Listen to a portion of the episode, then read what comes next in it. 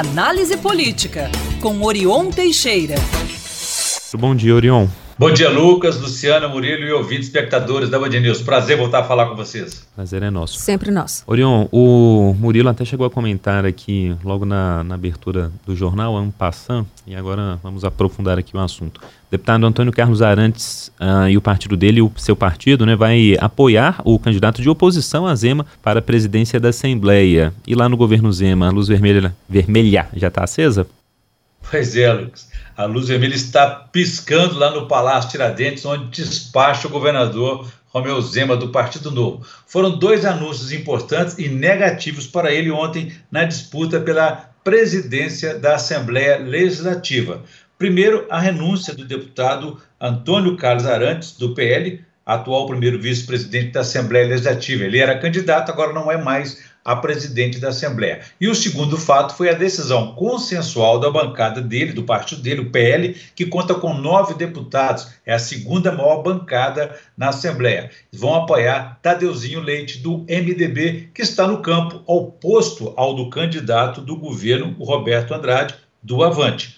Com apoio, Tadeuzinho favorece muito a sua candidatura, que deverá também ter o apoio consensual do PT, que é a maior bancada na Assembleia, com 12 deputados, além dos aliados do PT, que são o PSOL, o PCdoB, PV, que formam uma federação de 12 deputados na Assembleia. Antônio Arantes, ele retirou a candidatura a presidente depois de ter sido preterido pelo coordenador político é, de Zema, o secretário Igor Eto, que antes havia também preterido outro aliado, o deputado Gustavo Valadares, do PMN para muitos Valadares, é, sentiu-se traído, mas não vai abandonar a base do governo nem votar contra o candidato do governo. Já a bancada do PL, que é governista, ela reagiu ao que chamou de imposição do secretário Igor, é, do candidato dele, governista, é, sobre a Assembleia. A reclamação é pela condução e não pelo nome escolhido, por Igor. A bancada do PL mandou também um recado para o governador Romeu Zema de que continuará apoiando sua gestão e integrando sua base na Assembleia, mas não aceitam o que chamaram de subordinação do Legislativo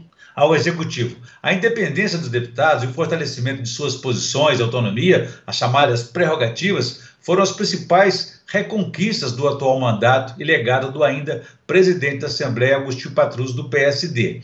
É, para esses deputados, o que está em disputa, Lucas, é a presidência da Assembleia e não o controle político sobre a Assembleia. Esse pode ser o erro fatal do secretário de coordenação política. Sobre as outras bancadas, pode até haver aí um efeito chamado dominó, porque nenhum deputado quer correr o risco de votar contra o futuro presidente da Assembleia porque isso seria fatal para a atuação deles no legislativo. Se perceberem que os sinais favorecem determinado candidato, não se farão de rogados. Sabem que o mais importante é a sobrevivência política deles antes de defender o governo. Para Zema, agora não há mais como evitar esse confronto. Sua articulação já avançou muito nessa direção. Outro dia nós falamos aqui sobre isso, que a política tem duas formas de ser feita: a do, a do entendimento ou do enfrentamento. Cada um tem um custo e o mais alto deles é o do confronto, porque traz sempre aí riscos, incertezas na hora dos acordos políticos, coisa da velha política que o governador Romeu Zema e o Partido Novo sempre criticaram e até criminalizaram.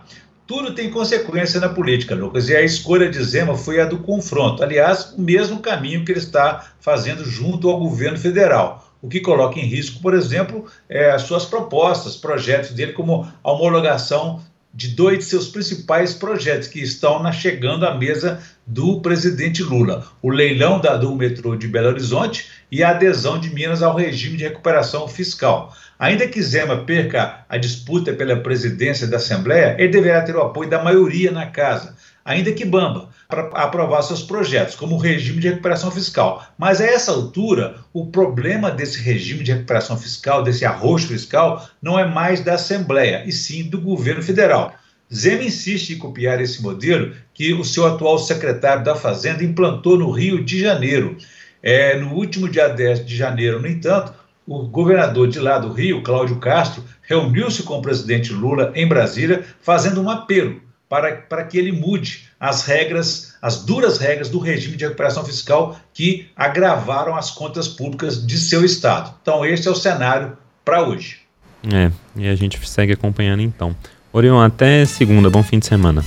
Para vocês também, um abraço a todos. Quem quiser saber mais, pode consultar meu blog no www.blogdorion.com.br. Um abraço a todos e façamos aí um bom dia. Valeu. Façamos, Orion.